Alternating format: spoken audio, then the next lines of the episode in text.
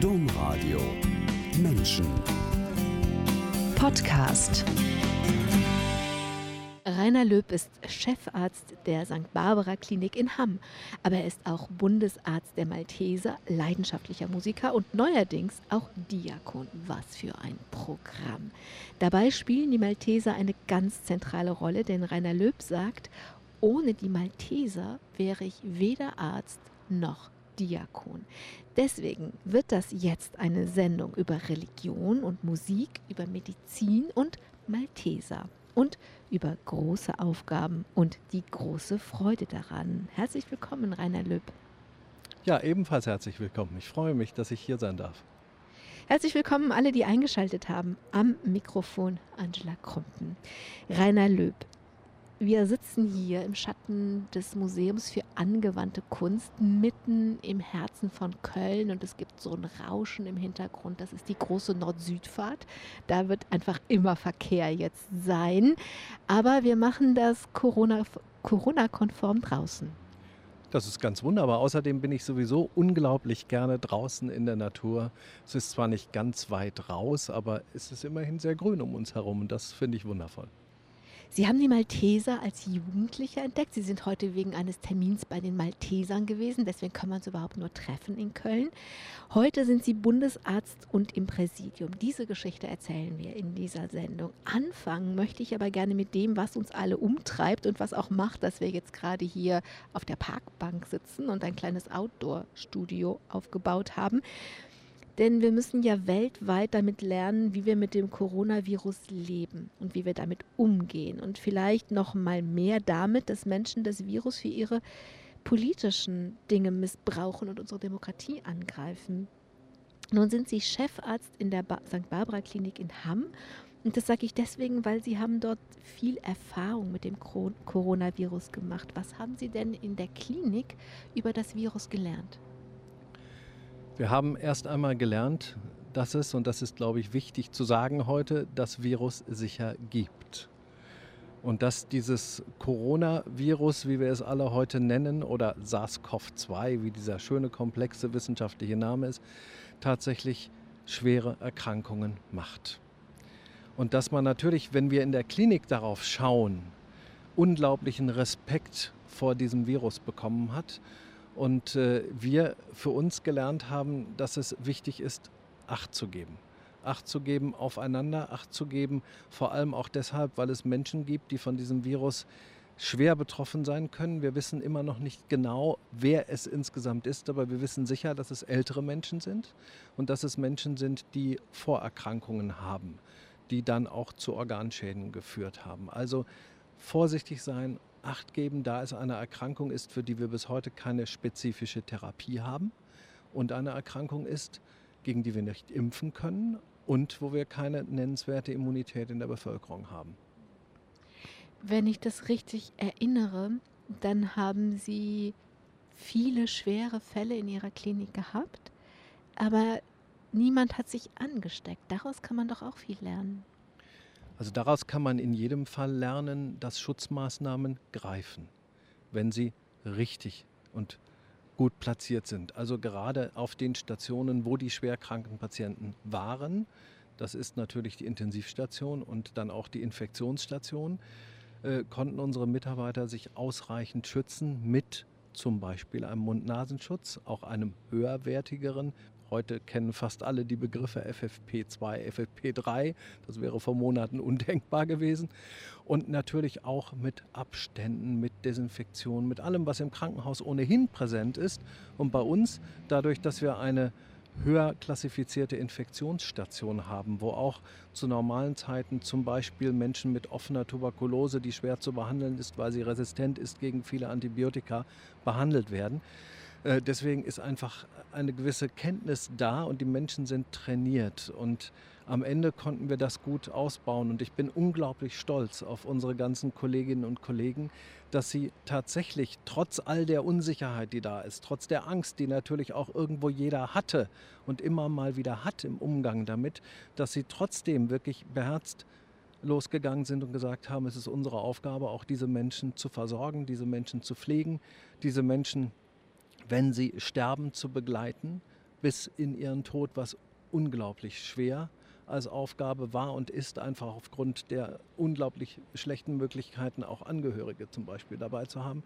Aber dass sie immer Wege gesucht haben und auch dann gefunden haben, wie Kontakt auch noch möglich ist, auch zu Angehörigen und trotzdem eben sich ganz darum gekümmert haben, dass möglichst viele wieder gesund werden. Also es ist wirklich ähm, großartig, was das Team geleistet hat. Auf der anderen Seite, ja, wir wissen, es kann eine ausgesprochen schwere Erkrankung sein und gerade für die älteren Menschen und die vorerkrankten Menschen ist es in einigen Fällen auch wirklich tödlich. Wir können uns schützen. Sie haben gefragt, was haben wir gelernt? Wir können uns schützen, auf jeden Fall. Und wir haben gelernt, dass man das Ganze nicht auf die leichte Schulter nehmen sollte. Wir müssen akzeptieren, dass dieses Virus in der Welt ist und dass es unsere Welt auch nicht wieder verlassen wird wie wir hoffen könnten. Aber es ist nun einfach da. Und wir werden insofern auch einen Weg finden müssen, insgesamt in der Gesellschaft miteinander zu leben, miteinander umzugehen, uns nicht komplett separieren zu müssen und äh, die Wirtschaft wieder laufen zu haben und alles, was so zum Leben dazugehört unter uns Menschen. Wir werden einen Weg finden müssen und wir finden diese Wege auch.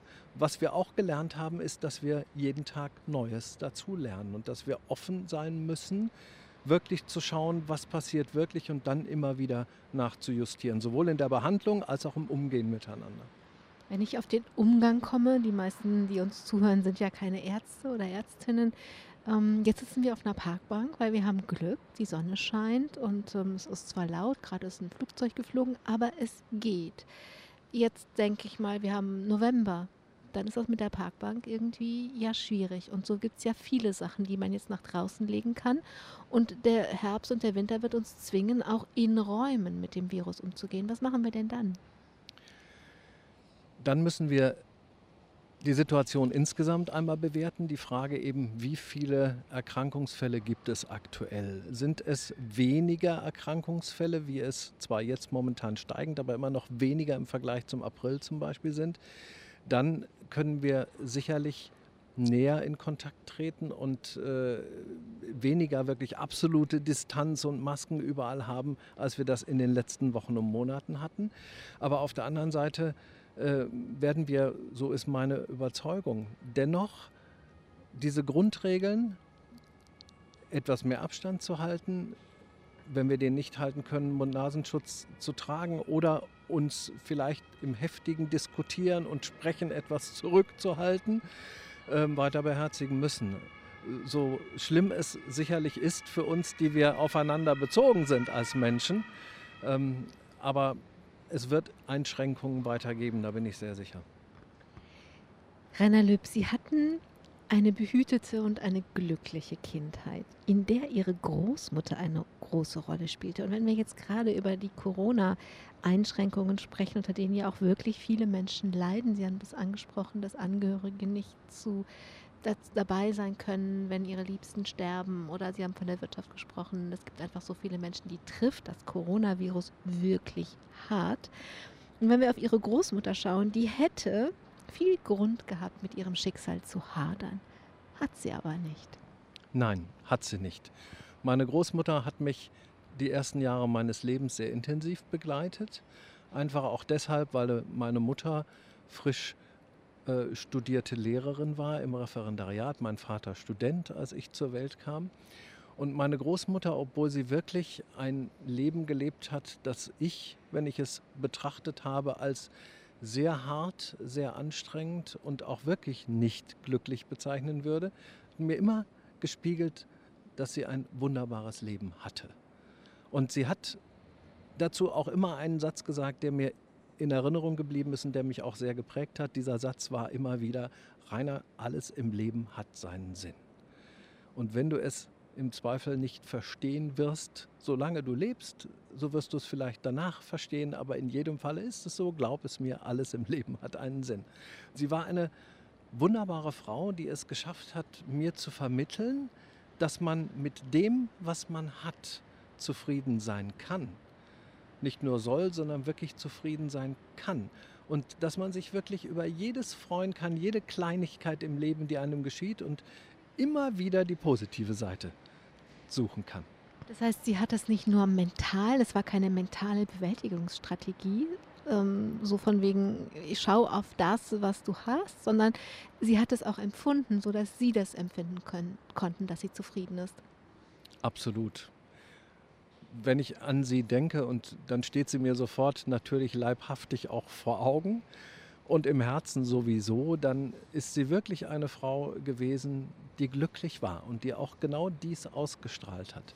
Jetzt habe ich sie in den schweren Zeiten ihres Lebens, wie ich sie äh, einschätzen würde, im Krieg zum Beispiel zwei kleine Kinder zu haben, einen Mann, der in den Krieg zieht und nicht wiederkommt und die sie dann und wo sie dann die beiden Kinder alleine erziehen musste, als gelernte Näherin, alles sicherlich nicht einfach. Ähm, so hat sie mir trotzdem immer gespiegelt, dass das insgesamt betrachtet ihr Leben wunderbar war. Das ist toll. Also sie hatten diese Basis von ihrer Großmutter, sie waren aber auch ein schlaues Kerlchen. Sie konnten lesen, als sie in die Schule kamen und die, Leser, die Lehrerin hat das dann auch schnell genutzt, hat sie vorlesen lassen. Das machen ja gute Pädagogen und Pädagoginnen so. Und sie haben das geliebt. Sie haben das Vorlesen geliebt. Und dann standen sie schwupps nach der Kommunion mit neun Jahren vorne in der Kirche als Lektor. Ich vermute der jüngste Lektor ever, oder? Ich habe keine Ahnung. Ich kann es Ihnen nicht sagen. Ich habe ja keinen Vergleich gehabt und ihn auch heute noch nicht. Aber Lesen, ja, das war für mich immer zentral.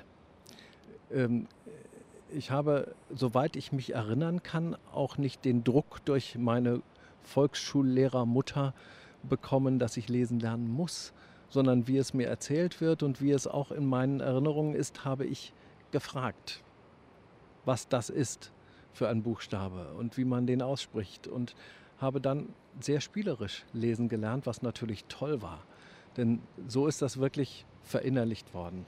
Und dieses Lesen hat mich sehr begleitet. Hier in Köln fällt mir gerade ein, habe ich eine der Sternstunden meines Vorlesens erlebt, als ich, ich weiß gar nicht mehr in welcher Klasse es war, zu diesem Vorlesewettbewerb ging und dann die Regionalausscheidung gewonnen hatte und dann nach Köln hier ins Funkhaus durfte und dann dort Erich Kästners kleinen Mann vorlesen durfte, was ein unglaubliches Erlebnis war. Aber natürlich auch in der Kirche, äh, andere wurden Ministranten und ich wurde Lektor das ist ja bei Erich Kästner, kann das ja jeder verstehen, weil das ist ein Kinderbuch und das kann man, ne, so, aber bei der Bibel, das setzt ja voraus, dass sie als neunjähriges Kind die Worte nicht nur vortragen konnten, sondern sie sinnhaft vortragen konnte. Also müssen sie ja irgendwas davon begriffen haben, von dem, was da in diesen schweren Texten steht. Ja, sicher. Ähm, aber das ist eigentlich, glaube ich, auch bei jedem anderen Text so. Natürlich, der kleine Mann von Erich Kästner erschließt sich vielleicht einem Kind etwas einfacher. Auf der anderen Seite hat mich natürlich auch durch das Elternhaus geprägt, die Bibel begleitet von klein auf. Äh, die Kinderbibel, die erste, die ich bekam, als ich klein war, meine Mutter, die unter anderem Religionslehrerin gewesen ist, hat natürlich auch das ihre dazu beigetragen und einfach auch unser Leben in der Gemeinde. Mein Vater der Lektor war und insofern natürlich ein gutes Vorbild. Ähm, und so war ich durchaus damit vertraut. Und äh, im Rahmen der Erstkommunionvorbereitung haben wir sicherlich ja auch darüber gesprochen, was biblische Inhalte konkret bedeuten, gerade auch im Hinblick eben auf die Heilige Kommunion, auf die Eucharistie. Aber es hat insgesamt für mich nie ein, eine große Schwierigkeit darin gelegen, Texte zu verstehen. Das ist ein Geschenk, glaube ich, das ich bekommen habe, was sich auch in dem Vorlesewettbewerb aber wieder gespiegelt hat. Denn ohne den Text zu verstehen, kann ich ihn auch nicht so betont vorlesen, ähm, so dass er dem Hörer wirklich offenbar wird in dem Inhalt, der dahinter liegt. Und das, glaube ich, habe ich einfach so weitergetragen, wie es mir geschenkt worden ist. Ihrer Mutter ist auch was geschenkt worden, und zwar ein Steinway-Klavier. Und dieses Klavier, was ein Richter ihrer Mutter geschenkt hat, als er keine Verwendung mehr dafür hatte, aber wollte, dass es in gute Hände kommt, diesem Klavier haben sie ihr, sag mal, ihr, ihre halbe Kindheit und Jugend geschenkt. Vielleicht auch ein bisschen mehr. Oh ja, äh, ganz geschenkt war es nicht. Es gab einen kleinen Betrag, den meine Mutter ihrem Rektor damals äh, dafür gegeben hat, aber er hatte niemanden, der spielt. Er spielte eigentlich auch nicht mehr und er hatte gesagt, Mensch, äh, du hast doch einen kleinen Sohn, vielleicht hat er Lust, Klavier zu spielen. Und so kam dieses wunderbare alte Steinway-Klavier zu uns. Und ich habe es sehr schnell lieben gelernt, hatte Klavierunterricht bei verschiedenen Lehrern zunächst. Aber das Klavier war für mich immer ein Weg in eine vollkommen andere Welt, die sich mir erschlossen hat. Musik, die mich seitdem wirklich intensiv begleitet hat. Musik, die einerseits mich wirklich gefordert hat, gerade natürlich das Klavierspielen und das Üben, was man ja auch nicht immer unbedingt gerne macht. Und nicht? Nicht. Also selbst dann, wenn es einen begeistert. Und äh, dennoch ein, eine Art, meine Gefühle tatsächlich umzusetzen in Musik. Dazu gibt es das schöne Beispiel meiner Mutter, die immer wusste, wie meine Stimmung gerade eigentlich ist, wenn ich von der Schule nach Hause kam. Ob ich enttäuscht war oder ärgerlich oder traurig oder absolut glücklich, weil das Erste, was ich tat, wenn ich nach Hause kam, war, den Schulranzen in die Ecke zu werfen, um mich ans Klavier zu setzen. Und wie und was ich gespielt habe, zeigte offenbar absolut mein Gemüt und meine Stimmungslage. Und äh, das kann ich auch weiter so nachvollziehen, denn es hat sich in meinem ganzen Leben so ereignet. Auch heute noch, ich spiele viel zu wenig Klavier inzwischen, weil dafür gar nicht mehr so viel Zeit ist. Aber wenn ich mich ans Klavier setze, merke ich eigentlich manchmal selbst, wie meine innere Stimmung denn gerade ist. Es ist also eine andere Sprache. Sie haben eben gesagt, eine andere Welt entdeckt, aber eine andere Welt, ähm, die Sie so fasziniert hat, dass Sie das zu ihrem Beruf machen wollten. Sie hatten Ambitionen, sie wollten Konzertpianist werden, sie haben noch die Oboe dazu genommen, weil wenn man Musik studieren will, braucht man zwei Instrumente. Mich interessiert, was hat sie an der Musik so bewegt, dass sie daraus ihren Beruf machen wollten? Wirklich diese Erfahrung einer anderen Welt. Ja, eine andere Sprache, eine andere Möglichkeit, mich auszudrücken. Auf der anderen Seite diese unglaubliche Emotionalität, die ich selbst ausdrücken konnte, aber die ich auch erfahren habe in der Musik. Sie haben gesagt, eine andere Sprache. Ganz klar. Musik ein Fenster in eine andere Welt, die eine andere Sprache vermittelt. Und diese begeisternden Werke der Musikgeschichte, der Literatur, äh, das ist genau das, was mich gefangen genommen hat. Diese Emotionalität, die Ausdrucksfähigkeit, gar nicht so sehr das, was man vielleicht denken könnte, die Begeisterung für die fein ziselierten Noten und für die künstlerischen Werte dieser Musik, die gespielt wird, das war es nicht. Es hat mich wirklich richtig emotional ergriffen. Und mir fällt jetzt das Zitat nicht mehr richtig ein aus Harry Potter, was Albus Dumbledore mal gesagt hat.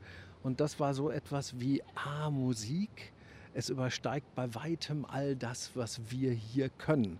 Und dieses Zitat ist mir einfach so in Erinnerung geblieben, weil ich genau das unterschreiben kann. Selbst wenn es Magie in dieser Form gäbe, selbst dann wäre Musik etwas, was weit über das Ganze hinausgeht. Es verführt uns zu unglaublichem Staunen, zu emotionalen Höhen und Tiefen.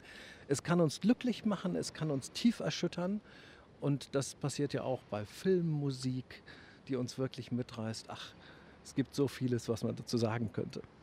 Ja, das wäre ja auch, also Sie hatten das fest im Blick, dieses große Ziel und das viele, was man hätte dazu sagen können, aber ja nicht sagt, weil man dann Musik macht im Übrigen. Ähm, dann kam was dazwischen. Und dazwischen kam die Firmung, präziser ein damit einhergehendes Sozialprojekt. Rainer Löb mit der Firmung kam Essen auf Rädern. Ja, Essen auf Rädern, was ein Sozialprojekt, wie Sie gesagt haben, im Rahmen der Firmenvorbereitung war, das wir machen mussten. Und ich habe mir nichts ausgesucht. Mir fiel, glaube ich, damals nichts ein, was ich mir hätte aussuchen können. Das war aber am Ende sehr gut so. Wie es oft im Leben so ist, dass ich sage, es waren Wegkreuzungen, an denen irgendwie mich etwas bewegt hat, den richtigen Weg zu nehmen.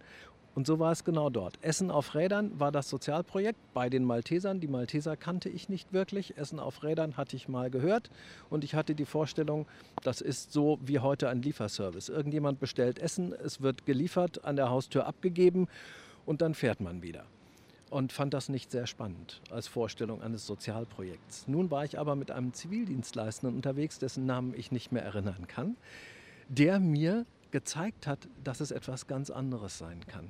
Dass es nämlich genau so sein kann bei Essen auf Rädern, dass man den Menschen das Essen bringt, dass man ein paar Worte mit ihnen wechselt, dass er wusste, wer von denjenigen, die dieses Essen bekamen, etwas Hilfe brauchte, wer gerne ein paar Worte reden wollte, wer Unterstützung brauchte, vielleicht bis hin zum Kleinschneiden, vielleicht auch ein bisschen mehr.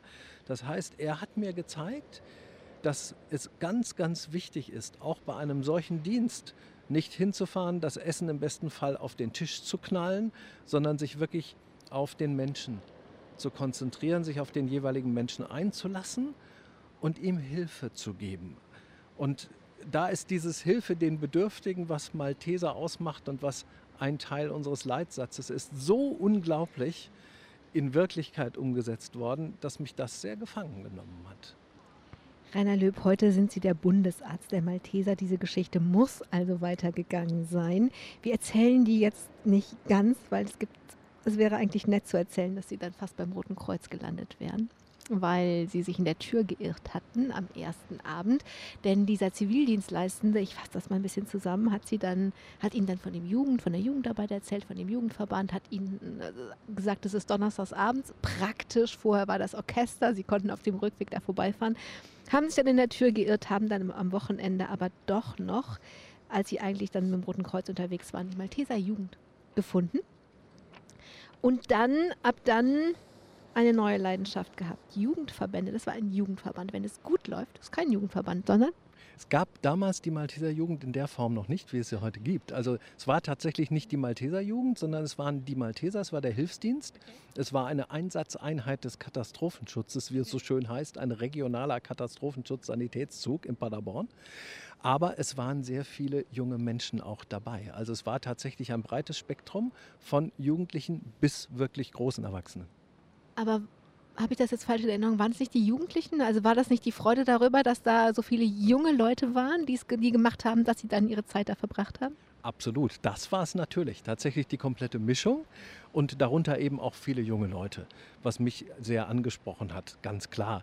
Ähm, beim Roten Kreuz stellte sich nachher heraus, und das ist jetzt nichts, was gegen das Rote Kreuz spricht, aber dass ausgerechnet in dieser Gruppe sehr viele ältere Menschen waren, was mich natürlich auch nicht so angesprochen hat. Auf der anderen Seite fand ich auch nicht denjenigen oder diejenigen wieder, die ich so im Kopf hatte. Und das war bei den Maltesern anders. Und äh, insofern fühlte ich mich dort tatsächlich dann sehr, sehr schnell zu Hause. Das ist das passiert, wenn es gut läuft. Ob das jetzt ein Jugendverband ist oder ob das was auch immer ist, wenn man jugendlich wird und die Kindheit hinter sich lässt, dass man einen Ort findet, an dem man außerhalb der Familie in einer größeren Familie sein kann, wo, wo viel mehr stattfindet als das, was man eben gemeinsam macht. Da ist auch egal, ob man im Sinfonieorchester ist, ein Jugendsinfonieorchester ist oder in einer Fußballmannschaft, das ist völlig egal. Und dann sind aber ja immer noch andere Menschen dabei, die das organisieren und die haben halt auch so einen Impact. Und wenn es gut läuft, dann haben wir jetzt gerade eine Blaulichtfahrt, passend zum Thema im Hintergrund. Wenn es gut läuft, dann werden die Jugendlichen gut angeguckt und es wird ihnen früh Verantwortung gegeben. Und das haben sie auch bekommen. Ihnen hat zum Beispiel, ich finde eine hinreißende Geschichte, jemand gesagt, ach, halt doch mal ein Referat über Schock. Ich weiß nicht, wie alt Sie waren. Naja, 14. Und äh, ich war geschockt. Das kann man nicht anders sagen. Es war tatsächlich so, dass ich wenige Wochen dabei war. Es lief eine Ausbildung zum Rettungssanitäter und unser Zugführer, wie der Leiter unserer Einheit eben hieß, hat gesagt, pass auf, Rainer, du bist Gymnasiast, du wirst ja wohl ein Referat vorbereiten können, also das Thema ist der Schock, kümmere dich mal drum. Internet gab es ja nicht, also musste man andere Recherchemöglichkeiten nutzen. Ein Buch hat er mir mitgegeben und ansonsten sollte ich mich kümmern. Das habe ich dann auch getan. Und rede darüber und erzähle uns allen etwas, was beim Schock passiert und was zu tun ist. Ich war wirklich entsetzt und habe ihm gesagt, dass ich das nicht kann. Dass ich überhaupt gar nichts von Medizin verstehe, dass ich ganz neu bin. Er vertraute mir, beziehungsweise er traute mir zu, dass ich das schaffen würde und ließ nicht davon ab und sagte, du machst das schon. Damit war ich tatsächlich in der Notwendigkeit, etwas vorzubereiten. Ich habe das getan, war fürchterlich nervös, als ich mit diesem Referat begonnen habe. Da saßen ja nun nicht nur junge Menschen, sondern ganz viele, ganz erfahrene Menschen, die Sanitätsdienste und alles Mögliche schon längst viele Jahre machten. Ich durfte über den Schock reden. Aber ich habe festgestellt. War nicht auch noch ein Arzt dabei? Natürlich. Unser damaliger Diözesanarzt Dr. Gerhard Markus, der natürlich für mich ganz, ganz, ganz hoch und fantastisch qualifiziert war. Und da bekommt man natürlich etwas Schweißperlen auf der Stirn. Aber ich habe festgestellt, Sie haben mir zugehört. Keiner hat wirklich protestiert. Selbst der Arzt hat nicht gesagt, dass ich etwas Falsches gesagt hätte. Ganz im Gegenteil. Hans-Georg Witzel, der unser Zugführer war, und äh, Gerhard Markus als Diözesanarzt haben mir nachher gesagt, dass es richtig gut war und dass ich mich dann mal darauf einstellen darf, das demnächst öfter zu machen. Das haben Sie gemacht und das hat Ihnen Spaß gemacht und ich weiß nicht, aber mein Eindruck ist, diese Malteserzeit war dann am Ende vor allen Dingen für Ihre Klavierlehrerin schlimm, denn Rainer Löb, Sie haben die Musik dann aufgegeben und wollten Arzt werden. Also die Musik als Beruf aufgegeben, natürlich als Hobby nie ganz und als Freude stiftend.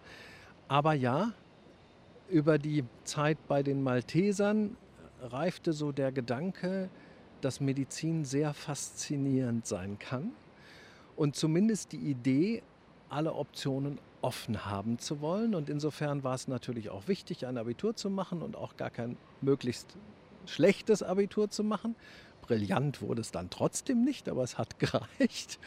Und äh, diese Leidenschaft war einfach geweckt und natürlich zunächst durch die spektakulären Dinge wie Rettungseinsätze oder wie wir eben gehört haben, Blaulichtfahrten.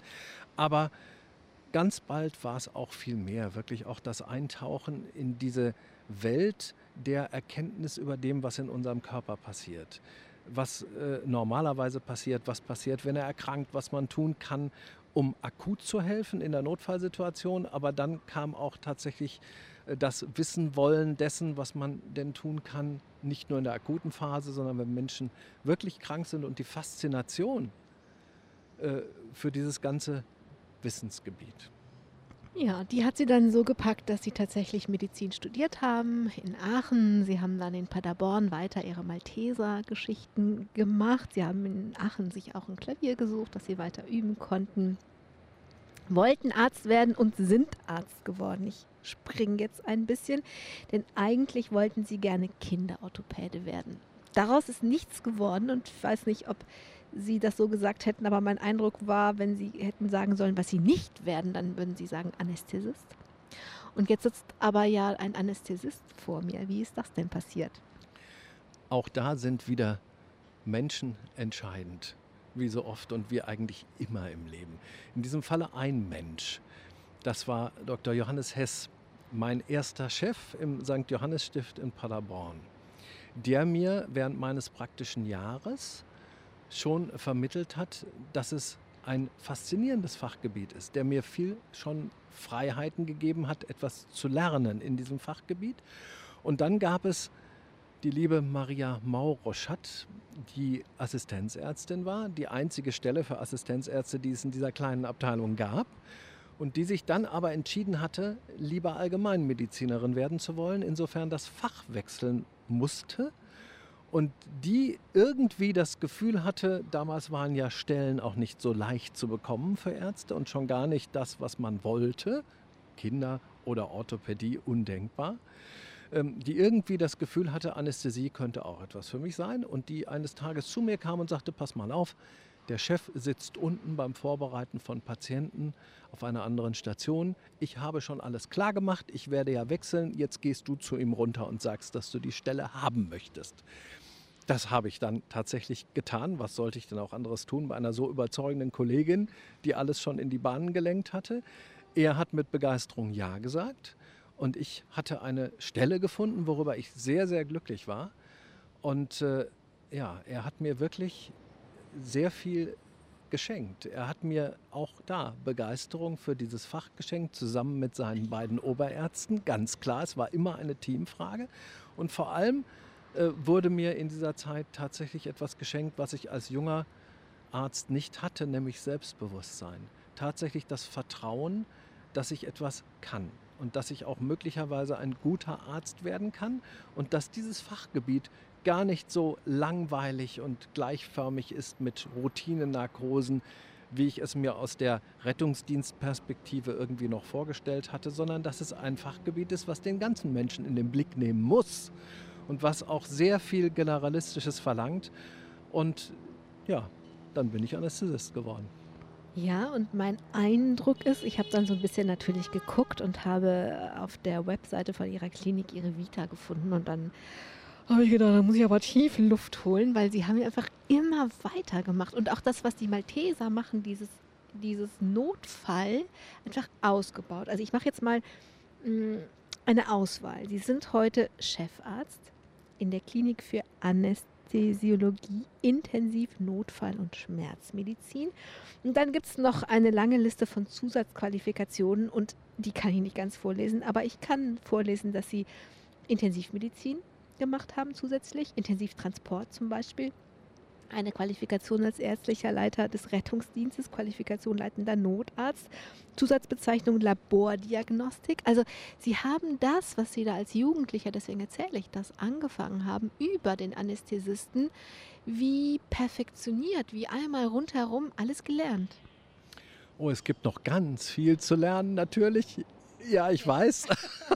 Sie müssten jetzt äh, als Hörerinnen und Hörer den Gesichtsausdruck sehen, den Frau Krumpen gerade hat. Aber ja, es ist ja schon so viel und auch einfach, ich meine, gut, das ist, wenn man was wirklich verstehen will, macht man immer weiter. Das verstehe ich sehr gut. Aber es ist ja tatsächlich, Sie sind überhaupt nicht stehen geblieben. Sie haben sich das alles rundherum erarbeitet.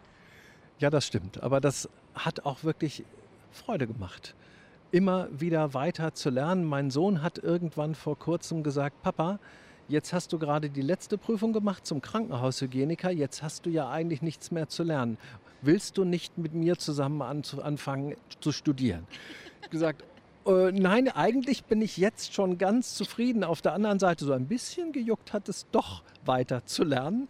Etwas, weiß noch nicht so richtig was.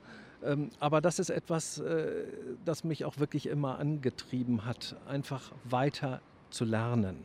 Und wenn am Ende dann eine Qualifikation steht, heißt es ja, dass man tatsächlich das Ganze so gut lernen sollte, dass man eine Prüfung übersteht. Und äh, das ist zwar jedes Mal wieder eine Herausforderung, aber es ist tatsächlich auch wichtig, meines Erachtens nach, immer in diesem Prozess zu bleiben und damit auch zum Beispiel für eine eigene Abteilung und Klinik immer wieder Dinge mitbringen zu können, die uns besser machen. Also, und das, es kreist, das sehe ich aber doch richtig, es kreist alles um Notfallmedizin. Nicht ganz. Also die Krankenhaushygiene ist äh, natürlich nochmal ganz speziell, aber die anderen Punkte natürlich. Ganz klar. Also Notfallmedizin ist ein Dreh- und Angelpunkt gewesen, der mich in die Anästhesie gebracht hat. Und die Anästhesie ist ja ein Fach, in dem die Notfallmedizin quasi dazugehört. Jetzt sind Sie ja Chefarzt, aber eigentlich wollten Sie ja Arzt werden. Ich sage tatsächlich eigentlich, weil als Chefarzt haben Sie natürlich ganz andere Aufgaben. Wie viel Arzt kann denn der Chefarzt Rainer Löb noch sein? Ich kann das schwer in Prozenten ausdrücken. Also auf die Frage kann ich spontan nur antworten, Arzt bleibt man und ist man immer bei all dem, was man tut. Aber ich weiß, was Sie fragen und was sie wissen wollen. Das ist die Frage, wie viel meiner Zeit habe ich noch wirklich mit Patienten direkt zu tun. Das ist natürlich weniger als als Assistenzarzt, da waren es 100 Prozent. Heute sind es 30 bis 40 Prozent der Zeit. Manchmal etwas mehr, manchmal etwas weniger. Einfach weil dazu sehr viele administrative, organisatorische Dinge gehören. Abteilung organisieren, äh, darüber hinaus äh, hat mich unser Träger vor ein paar Jahren zum ärztlichen Direktor berufen, was tatsächlich Mitarbeit im Direktorium des Hauses und damit Weichenstellungen für das ganze Haus bedeutet. Aber mir ist es wichtig, dass zumindest die ärztliche Tätigkeit noch wirklich einen guten Prozentsatz ausmacht. Das war einige Zeit sehr viel weniger, weil die Direktoriumsarbeit sehr viel mehr gefordert hat. Heute ist das wieder in etwas anderen Bahnen. Und ich glaube auch, dass es wichtig ist, den Bezug zum Menschen, den Bezug zum Patienten nicht zu verlieren. Gerade dann, wenn organisatorische Dinge mit entschieden werden müssen, damit zumindest äh, jemand da ist, der den Blick auf denjenigen hat, um den sich alles dreht. Damit nicht verloren geht, was das bedeutet, was man da entscheidet für die Menschen, die dann im Krankenhaus eben liegen. Neben all dem, was Sie als Arzt und Chefarzt leisten, sind Sie ehrenamtlich seit 20 Jahren Bundesarzt der Malteser. Das habe ich am Anfang schon gesagt. Rainer Löb, das ist ein Ehrenamt. Und in Wikipedia steht dazu, Bundesarzt ist die Bezeichnung für den medizinisch verantwortlichen Arzt einer Hilfsorganisation auf Bundesebene. Danke dafür. Aber was bedeutet das in der Praxis? Was heißt das, Bundesarzt der Malteser zu sein? Das heißt letztlich, bei allem, was Medizin betrifft, innerhalb dieser Hilfsorganisation mitentscheiden zu können, aber auch zu sollen und zu müssen. Das bedeutet als ganz praktische Beispiele, wenn es um Ausbildungsvorschriften geht, Ausbildungsinhalte, ganz einfach Erste Hilfe. Diese Erste-Hilfe-Ausbildung mit zu durchdenken, zu überlegen, was brauchen wir wirklich an Inhalten. Und wir hatten gerade in den letzten Jahren sehr viel Veränderungen in der Ersten Hilfe. Wir haben die Ausbildung gekürzt auf die Hälfte der Zeit, nur noch einen Tag statt zwei. Wir haben in den Fokus genommen, was wirklich Leben rettet und nicht so sehr, geht der Kreislauf rechts rum oder links rum und äh, wie funktioniert das eigentlich mit der Sauerstoffübertragung in der Lunge und so weiter. Ähm, weil ich glaube, dass wir Menschen befähigen müssen zu erkennen, wenn es jemandem nicht gut geht, was die Ursache dafür ist. Und wir müssen sie vor allem dann befähigen und motivieren, etwas zu tun und dann vielleicht auch noch das genau in diesem Moment Richtige. Aber auf jeden Fall etwas zu tun. Und das ist schon mal das Richtigste, was man machen kann, nicht nichts zu tun. Das ist ein Beispiel für das, was ein Bundesarzt macht. Das andere ähm, ist, sich mit den Kollegen auszutauschen, neue fachliche Themen in den Verband zu bringen. Äh, das sind Gremienarbeit natürlich auch.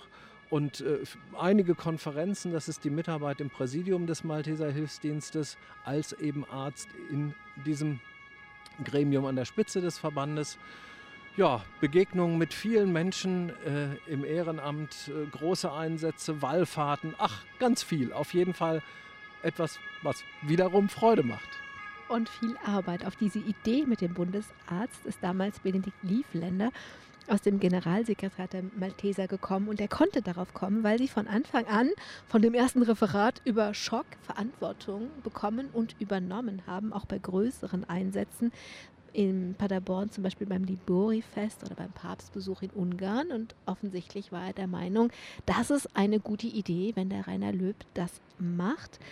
Und jetzt haben wir, ich gucke einmal kurz auf die Uhr, doch wir haben die Zeit, dass Sie von einem ganz besonderen Einsatz, also wir schlabbern jetzt mal den Papstbesuch in Ungarn und so, aber es gab einen ganz besonderen Einsatz, der am Beginn Ihrer Tätigkeit als Bundesarzt stand. Das war nämlich das Heilige Jahr Silvester 99 2000. Und da sollten in Rom die päpstlichen Basiliken bewacht werden, darunter der Petersdom.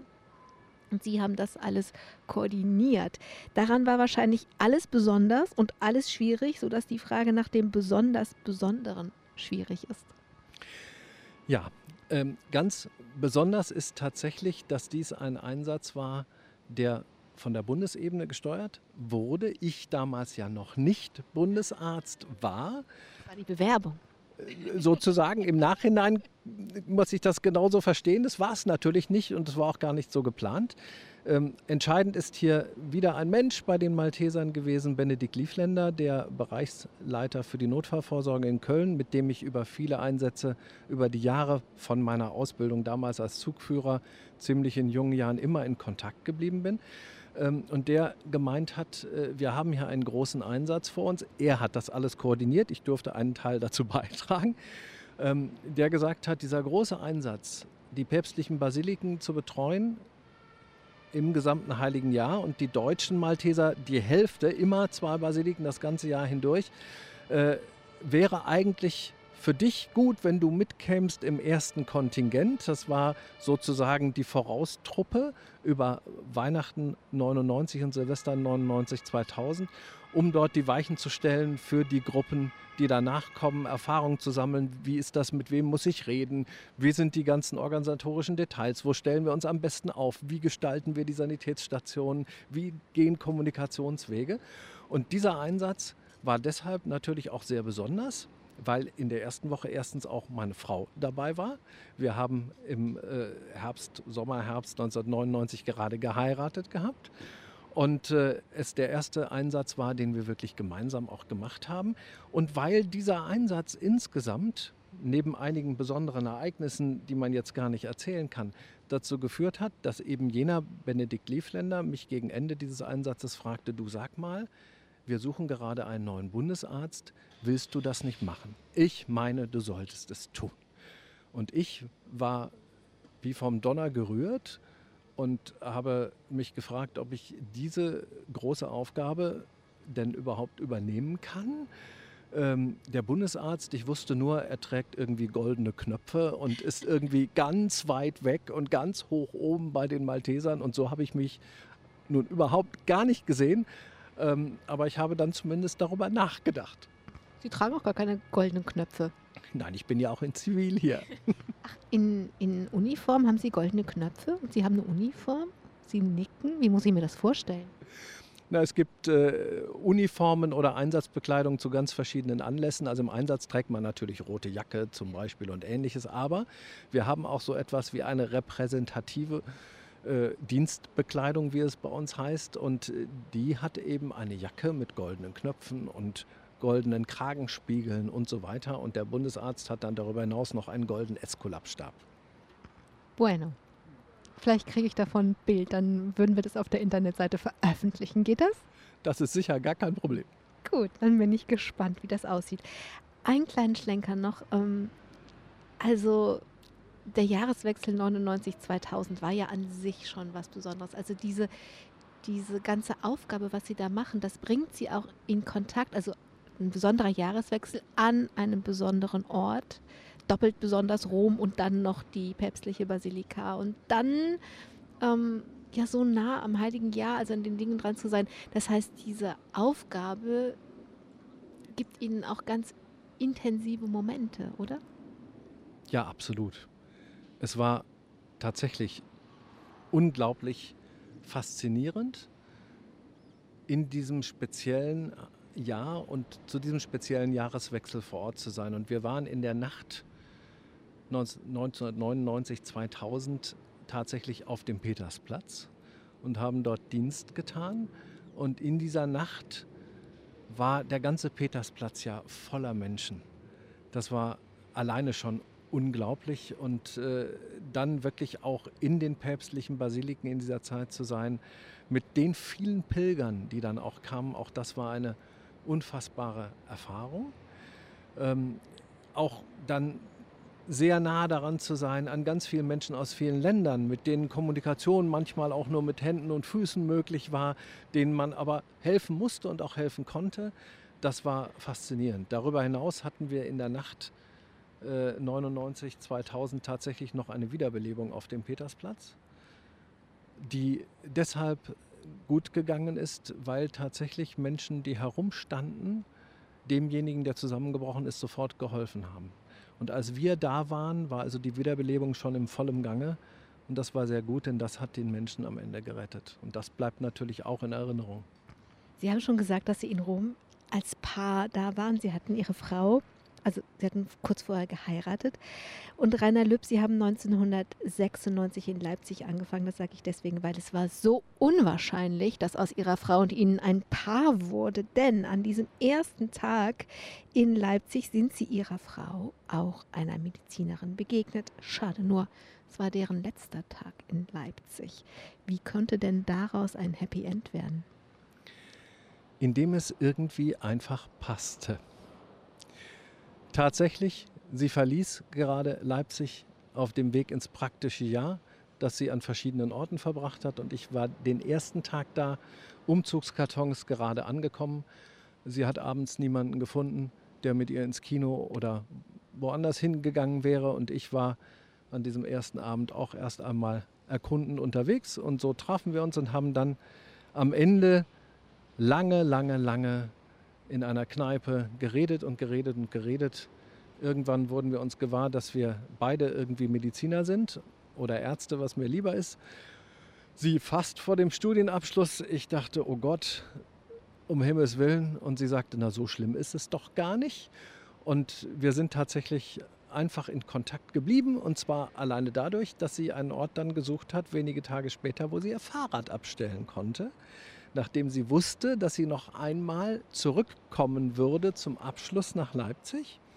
Und da fiel ich ihr ein und da ich ihr meine Telefonnummer offenbar so undeutlich aufgeschrieben hatte, dass sie sie nicht mehr lesen konnte, sprich sie hat mich darüber nicht erreicht und die Adresse aber auch da stand, hat sie beschlossen, sie fährt einfach zu mir. Und so stand sie plötzlich vor der Tür mit eigentlich der Frage, ob sie das Fahrrad bei mir abstellen kann. Und wir haben noch einmal Stunden um Stunden miteinander gesprochen. Ja, und dann sind wir hartnäckig miteinander in Kontakt geblieben und das hat am Ende dazu geführt, dass wir heute eine Familie sind. Zu diesem Happy End gehört, dass, dass Sie 2001 Eltern eines Sohnes geworden sind. Und jetzt überspringe ich den Rest aus Ihrer Familie, denn wir können diese Sendung nicht aufhören, ohne über den Diakon zu sprechen, denn wir haben bis jetzt viel über Medizin und ein bisschen über Musik gesprochen, aber fast gar noch nicht über Religion. Rainer Löb, als Jugendlicher sind Sie gerne zu den Franziskanern gegangen. Sie hatten dort Vertrauen zu Pater Norbert. Und dem haben Sie mal anvertraut, vielleicht werde ich ja Priester. Ja, das ist so. Wir waren dort morgens mit mehreren Freunden immer mittwochs früh zum Frühaufstehergottesdienst vor der Schule, sind aus dem kleinen Vorort in die Stadt Paderborn geradelt. Frühaufstehergottesdienst, Frühstück und dann in die Schule. Und Pater Norbert war damals der, ja, wie man sagen muss, der Leiter der Guardianen dieses Klosters. Und ähm, mit ihm hatte ich wirklich ein sehr, sehr inniges Vertrauensverhältnis. Wir haben über ganz viele Dinge gesprochen und auch natürlich viel über Religion und über den franziskanischen Weg. Und äh, er hat mich sehr begeistert auch dafür. Neben anderen, Pater Karl ist mir noch sehr in Erinnerung geblieben aus Werl. Und am Ende hat er aber gesagt, mach es nicht. Und da wundert man sich ja schon sehr, wenn ein Franziskaner zu einem jungen Menschen, der sagt, ich möchte vielleicht Priester werden, sagt, mach es nicht. Es war mit Sicherheit ein ganz wunderbarer Ratschlag und zeigt, dass er mich schon sehr gut kannte und mich sehr gut einschätzen konnte. Er hat gesagt, geh erst mal in die Welt, geh studieren und wenn du dann immer noch möchtest, Priester und vielleicht auch Franziskaner werden, dann komm zurück. Wir brauchen auch Ärzte. Am 1. April 2017 hat ihr Leben nochmal eine Wendung geworden. Dann sind sie nämlich zum Diakon geweiht worden. Und wenn ich jetzt mal so nur noch skizziere, was wir alle schon gesagt haben, der Chefarzt mit den vielen Fortbildungen und dem Spaß am Weiterlernen, der Bundesarzt mit den vielen Aufgaben und der vielen Verantwortung, die das bedeutet. Ich habe noch ein paar Sachen nicht gesagt, was weiß ich, Musikschule und bla bla bla. Die Familie. Ähm, also bei allem Respekt vor Spaß am Lernen, warum denn, und sie haben so viele Aufgaben, sie leiden ja nicht an Langeweile und nicht an Sinnentleerung, ist ja alles nicht da, ist ja alles da. Warum dann dazu noch der Diakon? Weil es eigentlich ein schlüssiger Weg ist, wenn ich meinen Lebensweg betrachte. Das wäre aber jetzt die rationale Seite, zu sagen, es ist schlüssig und es passt. Am Ende ist es so, dass der Anstoß dazu schon durch intensive Mitarbeit in der Gemeinde, in die wir dann in Hamm geraten sind, gekommen ist, indem wir zum Beispiel, um einen Punkt deutlich herauszunehmen, der Erstkommunionvorbereitung dann auch unseres Sohnes nochmal sehr engagiert waren, Menschen in der Gemeinde kennengelernt haben, das Leben in der Gemeinde äh, auch dann wirklich regelmäßig und intensiv mitgelebt haben. Auf der anderen Seite waren die Malteser immer auch für mich geistliche Inspiration und geistliche Begleitung, Malteser als katholische Hilfsorganisation, haben mich auch sehr geprägt nach den Franziskanern über die Jahre hinweg durch einfach gelebte Nächstenliebe, durch eine eigene Spiritualität, durch Gottesdienste, Gebetszeiten, die wie selbstverständlich über die Jahre immer mehr bei den Maltesern ähm, dazugehörten. Und eine tatsächlich tiefe Glaubensüberzeugung, die ich aus der Kindheit mitgenommen habe. Das, was mich immer begleitet hat, was damals mich sicherlich umgetrieben hat, als ich zu Pater Norbert sagte, vielleicht will ich ja Priester werden. Das ist in meinem ganzen Leben immer präsent gewesen. Natürlich gibt es immer Zeiten, in denen man viel näher dran ist und gibt es Zeiten, in denen man sich weiter entfernt. Aber am Ende war es der rote Faden, der auch in meinem Leben war und der mich sehr, sehr geprägt hat. Jetzt ist natürlich die Frage, geht man dann einen solchen Schritt, sich bewusst zu entscheiden, geistlicher zu werden, was es ja nun ist. Und am Ende kam der Gedanke einfach immer mehr in mir. Und wir haben dann zu Hause in der Familie auch darüber gesprochen, wie wäre es denn, wenn? Was würde es denn bedeuten, Diakon zu sein? Was müsste ich denn dafür tun? Habe ich überhaupt die Voraussetzung? Bin ich überhaupt der Mensch? Bin ich ein Diakon oder nicht?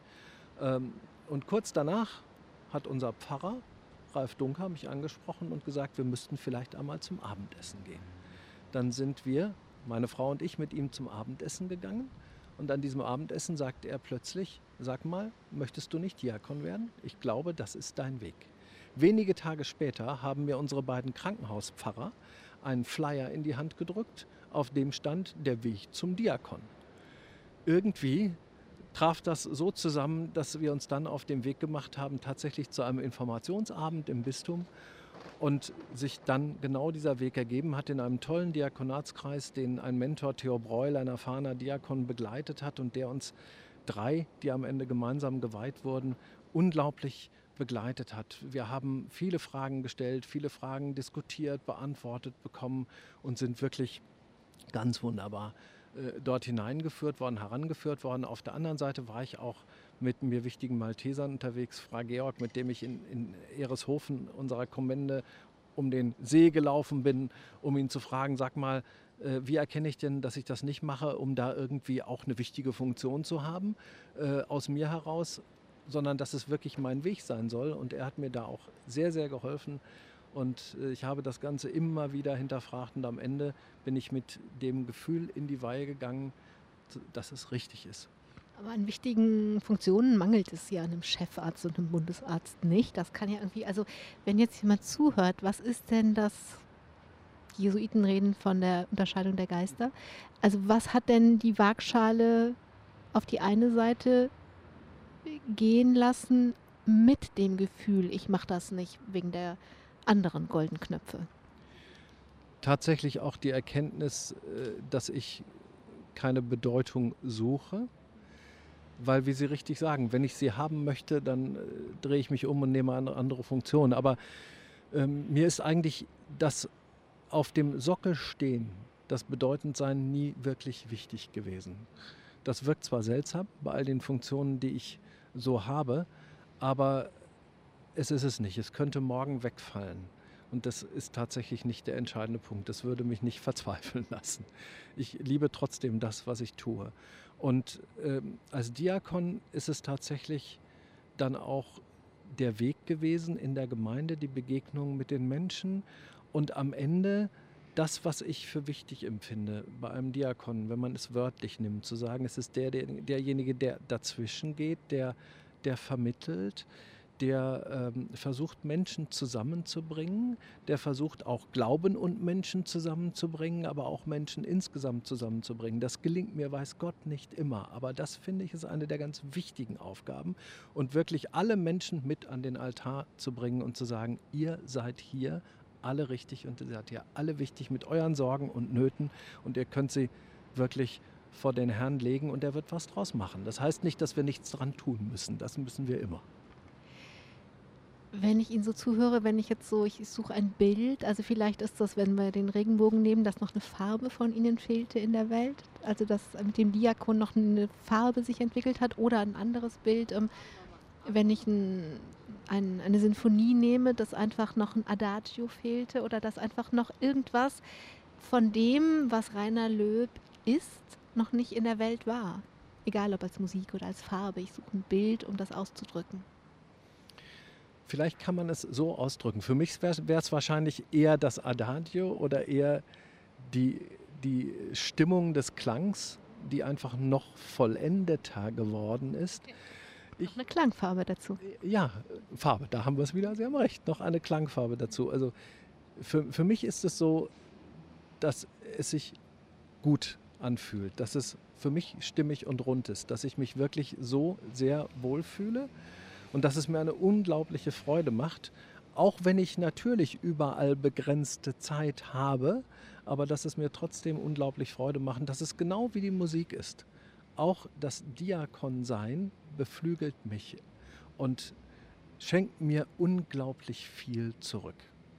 Jetzt hätte ich Ihnen gerne noch eine Frage an der großen Freude an den, zu den großen Aufgaben gestellt. Aber ich glaube, erstens haben wir keine Zeit mehr und zweitens haben Sie alles schon gesagt. Rainer Löb, ich danke Ihnen, dass Sie bei all dem auch noch Zeit für dieses Gespräch für uns gefunden haben. Und ich hoffe, dass alle, die zugehört haben, eine Inspiration zu der Freude gefunden haben, die jede Aufgabe, ob groß, ob klein, das ist sowieso so eine Sache, das immer so zu klassifizieren, machen kann. Und ähm, ja, ich hoffe, dass eine Inspiration dabei war. Ich wünsche Ihnen, alle Klangfarben, die in Ihnen sind, klingen können. Am Mikrofon war Angela Krumpen. Machen Sie es gut. Domradio Podcast. Mehr unter domradio.de slash podcast.